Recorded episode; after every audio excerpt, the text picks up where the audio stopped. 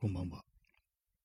夜部屋で朝を待つ第353回スタートです。え本日は4月の24日、時刻は23時5分です。えー今日は東京は曇り、時々雨という、そういう感じでございました。えーチャンスさん、今来ました。まありがとうございます。いいですね。なんかこの走ってる、あの、子供が、少年がこう走ってくるっていう、そういうような絵がついた、こう、あれがありますけども、スタンプというかギフトというか、そういうものがありますけど、これ初めて見ましたね。ありがとうございます。はい、まあそんな感じで本日もね、こう、やっていきたいと思いますっていうね、ちょっと YouTuber っぽい感じの、何々していきたいと思いますっていうのをついつい言ってしまいますね、本当にね。まあやってい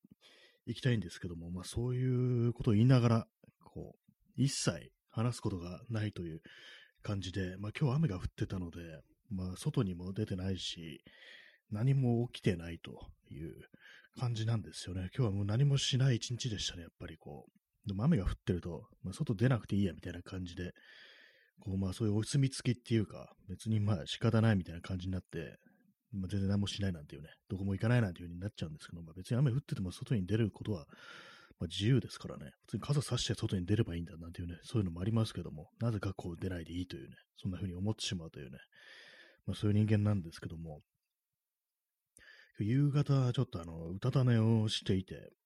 で、まあ夢を見たんですね。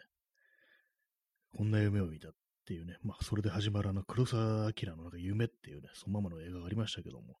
まあこんな夢を見たという話なんですけども、あの今日のタイトル、平行世界の夢っていうね、ものなんですけども、あのー私、あの、電車に乗って、吉祥寺、東京の武蔵野市ですね、にある吉祥寺という街に向かってるというね、感じの夢を見たんですよ。で、まあ、確かも電車だと思うんですけども、で電車から降りて、でなんかあの、カレーを持ってるんですね。カレー、カレーライスですね。そのカレーライスがあの、アルミの皿、ありますよね。皿っていうか、なんていうか、こう、ね、あの、よくあの、ガスコンロにそのまま、あの、火にかけて、こう作るポップコーンありますけども、ああいう感じの、あとはまあそのコンビニとかで売ってるなんか鍋焼きうどんみたいな、なんかそういうやつですね。あの手のなんかアルミホイルの皿みたいな、そういうのに入ったあの、カレーをなんか手にしてて、なんか食べながらね、こう歩いてるんですよね。で、まあ吉祥寺ということで、まあ、ゆなんかなんか友人に呼ばれて、吉祥寺に行ったっていう感じで、同じにこう、なんかこう私、あの、歩きながらね、カレー食べてるんですけども、で、なんか街の様子を見てるんですけども、それが実際のその、あの、吉祥寺町とは全然違うんですね。で、まあ、時刻ね、あの、結構その西日っぽいような、こう、日差しがなんか西日、傾いてて、でも影とか長くなってる感じだったんで、多分夕方だと思うんですよね。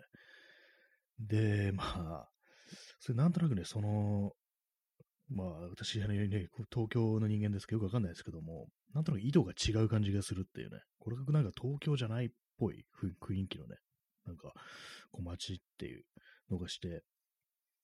なんかまあ、で、まあ、吉祥寺に着いてね、あ、そうだ、カレー食べてる場合じゃないですよね。友達に連絡してね、こう、これから行くからみたいなことを、着いたよってね、こう言いやなきゃみたいな感じで、こうね、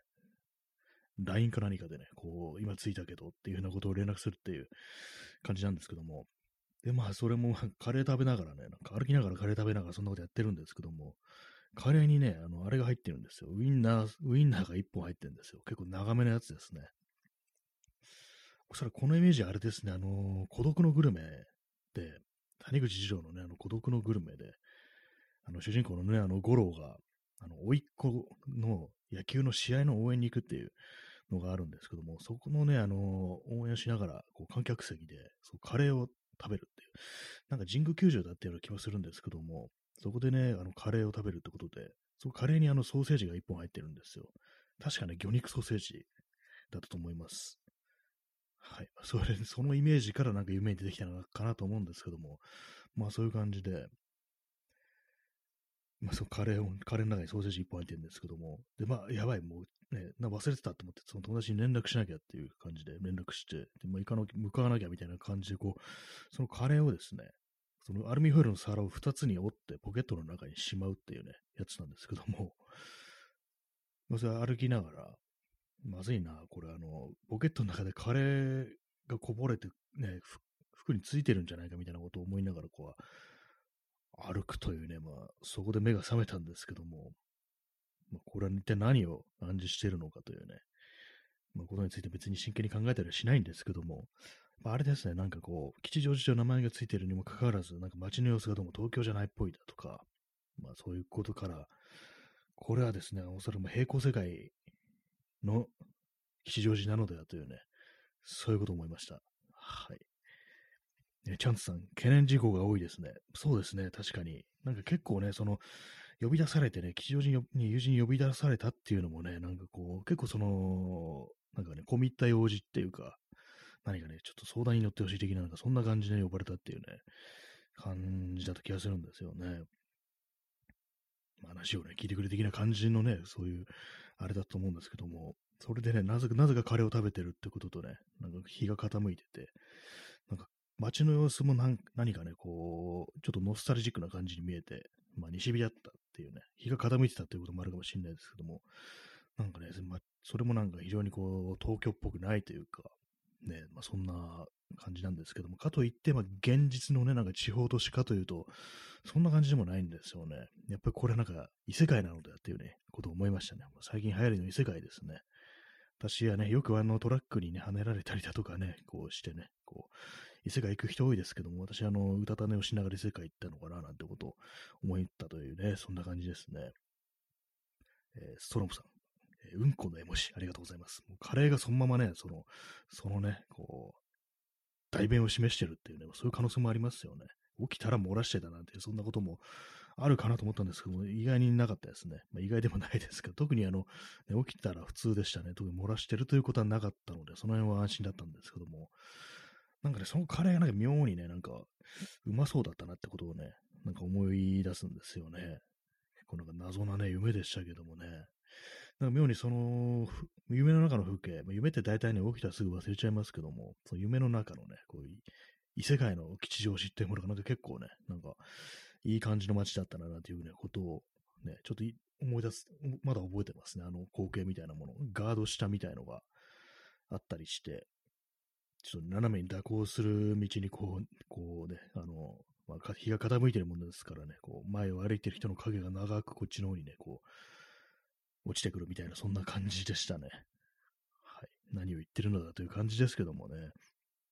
え箱庭の住人さん、え異世界といえば、如月駅。あ、これ有名なね、あのネットのね、あの怖い話ですよね。階段ですよね。如月駅っていうね、なんかこう謎の駅についてしまったということをこう、ね、ネットに書き込んだ人がいてね、その後なんかこう連絡取れないみたいな、そういう確かに話し合ったと思うんですけども、まさしくね、如月駅っていうね、そういうまさしく異世界の、ね、話ありますけども、結構ね、なんかそういうのありますよね。急にわけのわからん世界に行っちゃったみたいな怖い話っていうのは結構ね、いろんなところで聞きますけども、私ね、読んだね、その、まあ、同じ、そ確か、キサラ劇ってあの、最初に書き込まれた確か2チャンネルのね、なんかオカルトイタとかなんかそんなんだったと思う思うんですけども、なんかね、その流れで、あの、そういうね、怖い話をまとめた、そのネット上の怖い話をまとめたサイトでこう読んだのは、確かね、な、なんだったかな、あれ。あの、友達と、その子供の頃友達と何かね、こう、ちょっと宗教団体のね、こう施設、敷地みたいなのが入り込んで、こう、で、まあ、そこで、まあ、施設のね、その宗教の人たちがね、こういるところに入り込んで、勝手に入り込んだもんですから、やばい、見つかると思ってトイレに逃げ込んだら、そのままなんか違う世界に行ってしまったみたいな話ってありましたね。まあ、そういう雑な感じのね、こと言ってますけども。そうなんですよね。その話を結構思い出しますね。でそこからまあその世界から戻れないんですけど、どうしたらいいですかみたいなことをね、掲示板に書き込んでるっていう設定の話がね、あったとような気がします。ね、異世界ものっていうとね、なんかそれを思い出しちゃいますね。えー、P さん、自転車に乗る人はトラックリスクも高いので、無意識的なトラックリスクへの恐怖。あそうかもしれないですね。私、あの、自転車乗るものですからね、確かに車道とか知ってると、やっぱりトラックがね、走ってくると、結構怖いですからね、近くね、隣をね、ガーッと行かれたりすると、もしかしたらなんかね、こう、こっちに気づかずなんかね、ぶつかるんじゃないかみたいな、そんなこと考えたりするんで、まあ、そういう無意識の恐怖みたいなものが、そう夢に現れたっていうね、夢に現れたというか、まあ、そこからなんかね、こう異世界に行くなんていうね、夢を見たのかななんていうふうにちょっとね、あり、あるかもしれないですね、それはね。無意識のトラックへの恐怖みたいなものが、なぜか異世界に行くというね、話になって、こう現れたというね、私が連絡をしようとした友人というのはね、一体誰だったのかみたいなね、異世界の友人なのかっていうね、まあ、一応なんかこのリアルのね、こう友達だったんですけども、その夢の中でね、こう連絡、私がこうメッセージを送ったのは、ね、まあそんなこと言われても困るぞって感じですけどもね、その友人からしたら、なんか夢に出てきたんだけどっていうね、こと言われてもって感じですけどもね。えー、箱庭の住人さん、えー、新谷さんのお写真、異世界観あってすごくかっこいいです。あ、ありがとうございます。えー、私、あの、一応あの写真を撮るというのももう一つ趣味にしているということでね、たびたびアップしてるんですけども、なんか異世界観って言われるとね、ちょっと嬉しいですね。割となんかこう、あんまこう普通じゃなく見えるっていうのがなんかこう、結構私もね、好きではあったりするんで、割にあれですね、あのー、人が写ってない写真とかがね、なんか結構多いもんですから、結構その、そういう感じから流れてなんか異世界観みたいなものが出ているのかななんていうふうに今思ったりしますね。結構、ね、人を撮るっていうのが結構苦手だったりして、街中でね、こうカメラを構えたりしてても、人がね、こう、いるようなとこだと、ちょっとなんか映ったらなんかね、ちょっと文句言われるんじゃないかとか、嫌な気がするんじゃないかみたいなことをそういうふうに思ったりして、結構ね、人を外してなんか、こう、シャッターを切るなんていうね、ことが多いですね。まあ、そういうとこからなんかちょっと変な、妙なね、空気みたいなものが出せてるのかななんていうふうに思うんですけども、まあ、そう言ってもらえたような人も非常に嬉しいところです。ありがとうございます。えー、ストロムさん、トラックドライバー、労働基準法も適用されないのに悪者にされがち。あ、そうですね。確かにね、そういうのありますよね。本当なんかあの、労働条件がね、ひどいっていうなりますからね、ろくになんかこうね、休めないで、ほんと長距離運転して、荷物の積み下ろしまでやらされて、ものすごいね、体が疲弊して、で、まあそういう結果でなんかね、こう、か結構その、たまにね、こう、フラッとね、しちゃったりみたいな運転とかしててっていうね、まあそんな話もあるのかもしれないですけども、結構ね、なんかあの、大きいものに乗ってるから、まあ強いといえば強いっていうのは確かなんですけども、結構ね、そのなんかあの、労働条件みたいなものの悪さみたいなあまりこう、変え見られることがないけど、なんかこう、ね、トラックドライバーってなんだら、って言われたらなんかね、ちょっとあのー、なん、なんていうんですかね、なんかあんまこう、いろんなところで悪者にされがちみたいなね、そういうところはね、結構ありますね。トラックドライバーというとあれでしたね。あの、オーバーザトップっていうシルベスター・スタローンの映画で主人公のね、スタローンがトラックドライバーだったという記憶があります。まあ、映画見たことないんですけども、あの、アームレスリングのね、こうチャンピオンを目指す、ね、こう、スタローンとね、その息子のね、話っていうね、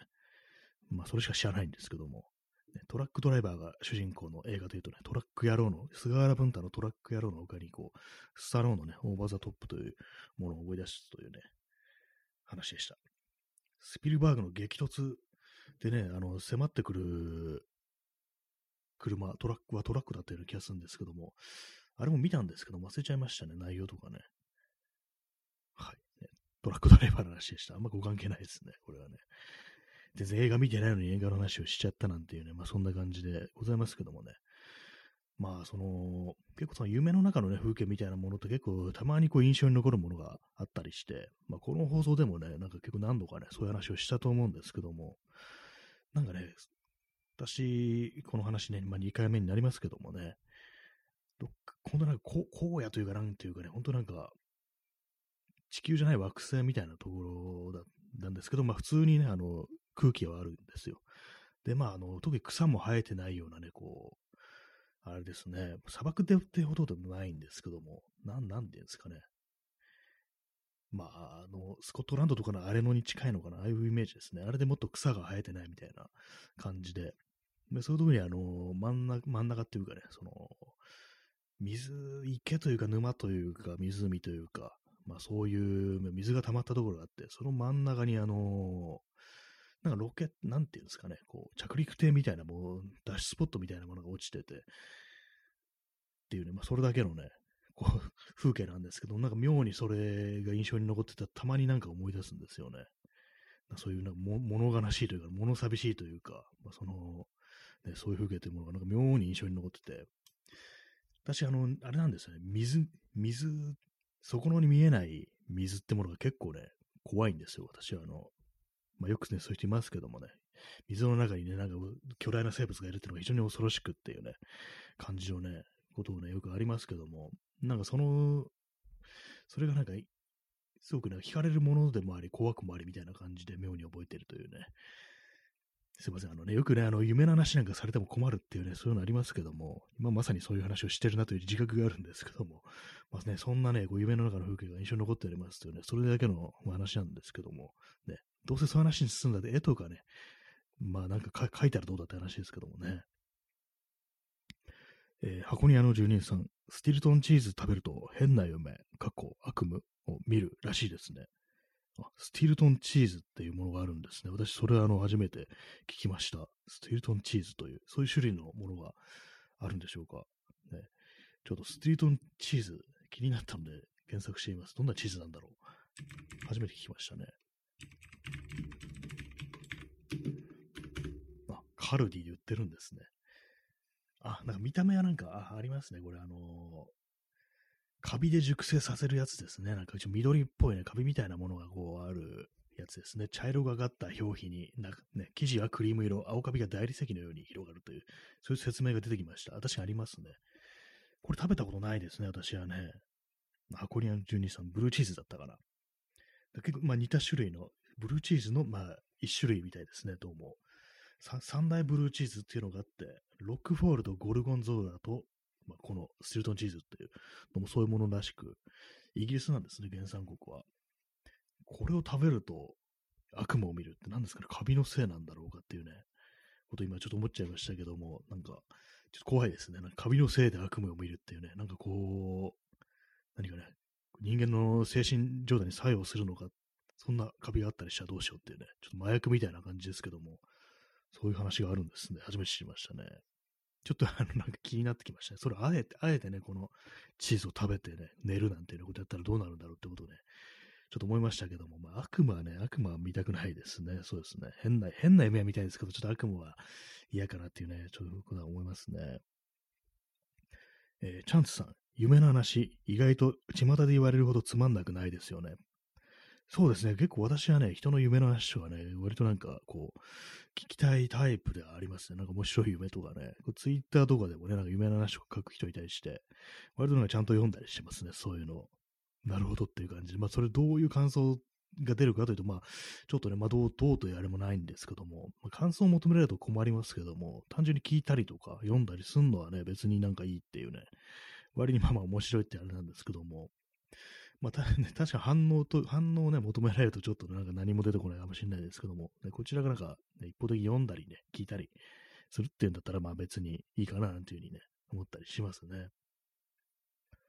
えー、箱庭の住人さん、不思議ですよね。ぜひ食べてみてください。そうですね、ちょっとあの、見かけたら、あの、ちょっ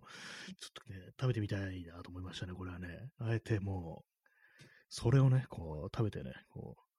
今から食べて寝ますみたいな、わざわざ報告してね、それで、起きたら即ね、このラジオで始めて喋るっていうね、夢忘れちゃいますからね、起きるとね。まあそういうのもあったりしても、起きたらすぐ今こんな夢を見ましたみたいなね、話をするっていうね、回も面白いかもしれないですね。寝起きで急に喋り始めるとなんかこうね、変なこと言っちゃいそうで怖いですけどもね。えー、P さん、毒キノコ食べると幻覚見るのと似てますね。キノコもカビも菌類なので、あそうですね。確かにね、毒キノコね、まさにマジックマッシュルームなんてもんありますからね。確かにね、同じような作用、あ、なんかちょっとあのー、この、このチーズにかなり興味が出てきました。なんか面白いんじゃないかみたいなね。で、やばい使い方をね、なんか今ちょっとね、考えちゃってますけども、ね、飛ぶためにチーズ食べるってね、なんかかなり、なんかね、すごい話ですけどもね、もしかしたらそんな作用があるっていうね、もうバカ売れしたりしてっていうね、このチーズが、スティルトンチーズバカ売れみたいな感じでね、みんな飛ぶためにね、トリップするために、こういうね、青カビのチーズを買うなんてなったらちょっと面白いかなというふうに思うんですけども、ちょっとそうですね、試してみたいっていう気が出てきましたね。で、箱庭の住人さん、楽しみに待っています。で、チーズの絵文字、ありがとうございます。ね、そうですね、ちょっとね、やってみたいですね。これはね、本当か、見かけたらちょっとね、買ってみようかなというふうに思うかもしれないですね、これはね。カルディ、カルディとかで売ってるらしいです。まあ確かにあんま普通のなんかスーパーとかでね、この手のチーズってあんま売ってないような気がするんでね、もうちょっと凝った食材を置いてある店じゃないと、まあ、ないかもしれないですね。これはこの手のね、チーズ私も今まで多分食べたことがないので、ね、一体どうなるのかというね、今でも体制がないわけですから、なんかいきなりすごい変な夢みたいにしてってね、ことをね、ちょっと今思いついてしまいましたね。はい夢の話をしてるんですけども、今急にね、あの耳が痒くなって耳かきをしながら喋ってました。あの、あれですね、耳かきってあんまやりすぎて良くないんですよね。耳かきしすぎて、乾燥っていうか、なんていうか、そのせいでね、なんか、たまになんかね、ムズムズすることがあって、でまあ、ついつい耳かきをね、してしまうんですけど、多分良くないですね、これね。はい、えー、ココア飲みます。もうちょっと、完全に冷めてますけども。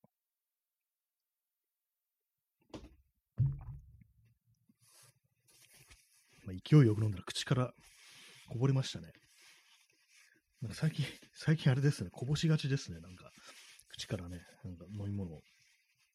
で、アゴリアの12さん、今夜はココア。そうですね、今日はあのココアですね。あのー、粉から作るやつじゃなくて、普通にあの、お湯を注ぐだけでできるやつですね。牛乳とか入れなくて済むやつ、簡単なやつですね。たまに万宝店とかのね、ああいう牛乳とか砂糖とか加えて、ね、練ってペースト状にして、そこに牛乳を注いでなんていう凝った作り方をしないといけないやつもありますけども、今日はもう簡単な、まあ、いわゆるインスタントココアっていうね、そういうやつで、こう、いっぱいやっておりますというね、感じですね。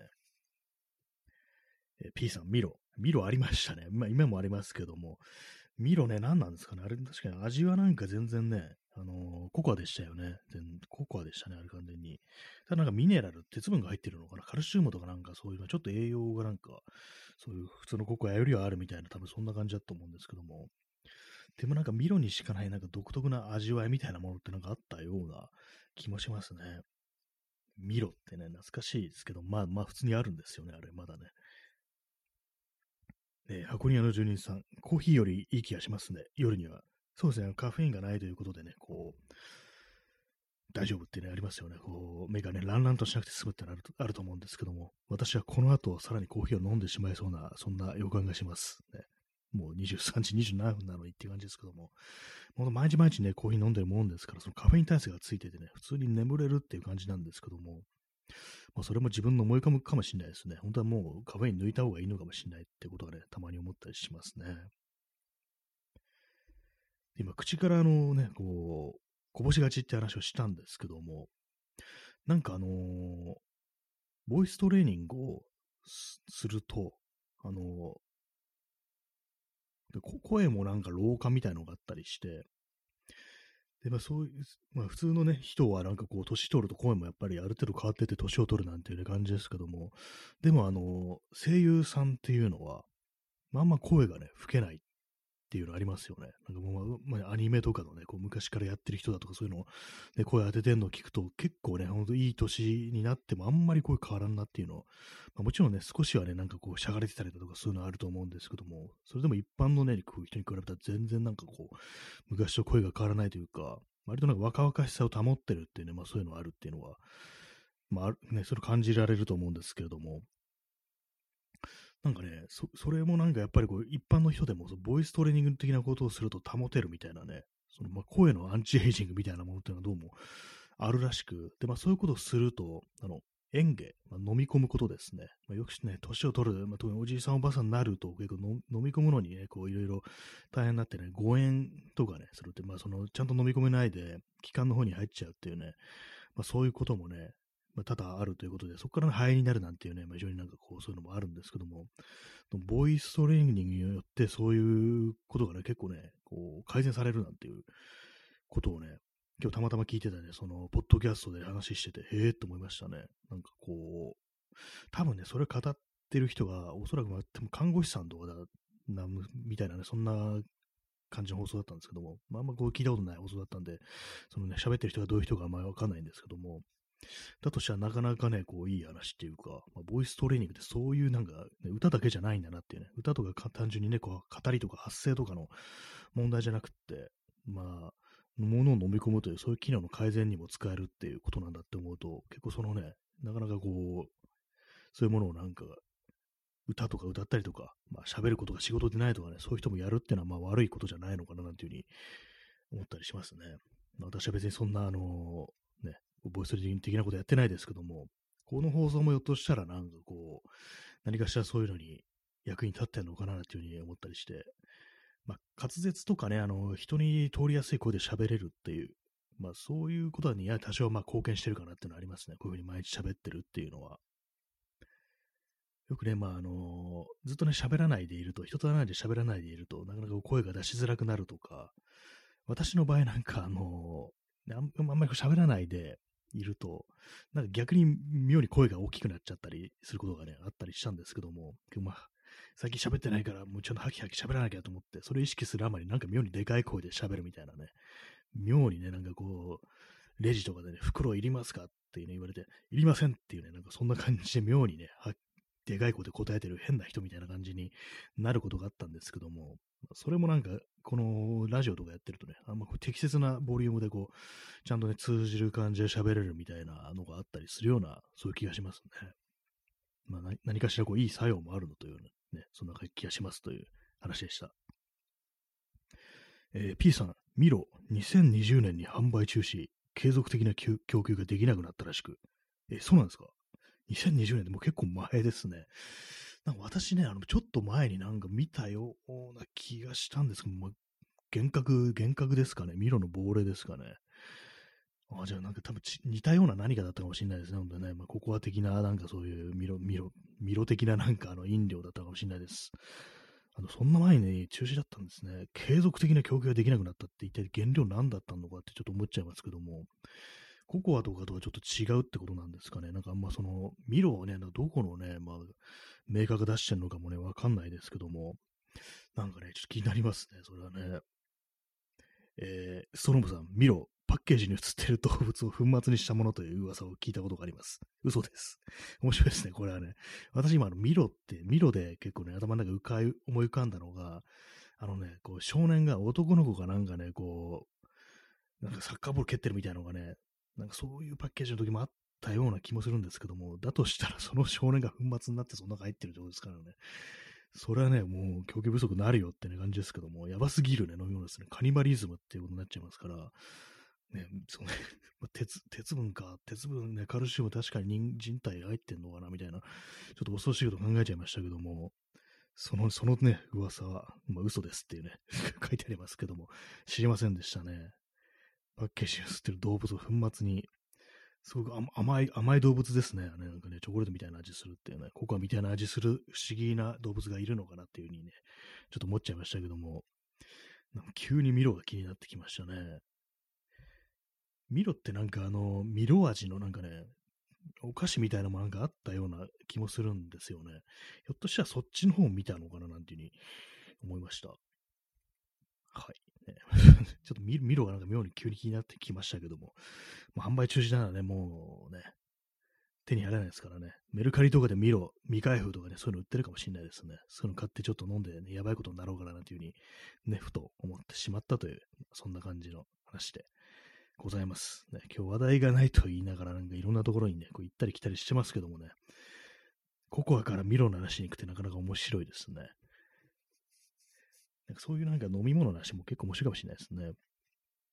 ね、箱庭の住人さん、とある有名ハンバーガーチェーンのパティの原材料が食用水という噂もありましたね。ありましたね。そのね、都市伝説も根強いね、あれでしたけども、何だったんですかね、どこね。今、食用ミミズの方が、まあ、実はコストが高いし、みたいなね。なんかネズミとかよね、そういうことも言われてましたよね。いろんな、まあ、パターンがあって、都市伝説ってのはね、なんかこう、いろんなね、風にちょっとね、微妙に形を変えて伝播していくっていうのがあったりして、ミミズなのかネネズミなのかね、はっきりしろやというね、ことを思いながらね、聞いておりましたけども、まあ実際どうなんですかね、ミミズっていうのは繁殖ね、どうなんでしょうか。宇宙食としてね、ウジ虫を培養するなんてね、話、実際ありますからね、タンパク質との供給源としてはかなり優秀だなんて話ありますけども、まあ、ちょっとね、見た目が厳しいですね。昆虫食はまだね、こう手を出してないんですけども、ちょっとやっぱりあの、自分にはね、ちょっとハードルが高いななんて思ったりしておりますというね、話でね、まあ、結構気持ちよくね、まとまりましたね、今日はね。ストロムさん、宇治が湧いてるチーズありますね。あそうですね。ああ、なんかあれもなんかね、結構ね、見た目結構やばいですね。宇治ごと行くんですよね、あれね。箱庭の住人さん。ありますね、ストロムさん。そうなんですよね。もうあのビジュアル今もう一瞬でこう、頭に思い浮かびましたね。なんかあったなってなんか見たんですよね、動画で。えー、そんな感じでご清聴ありがとうございました。さよなら。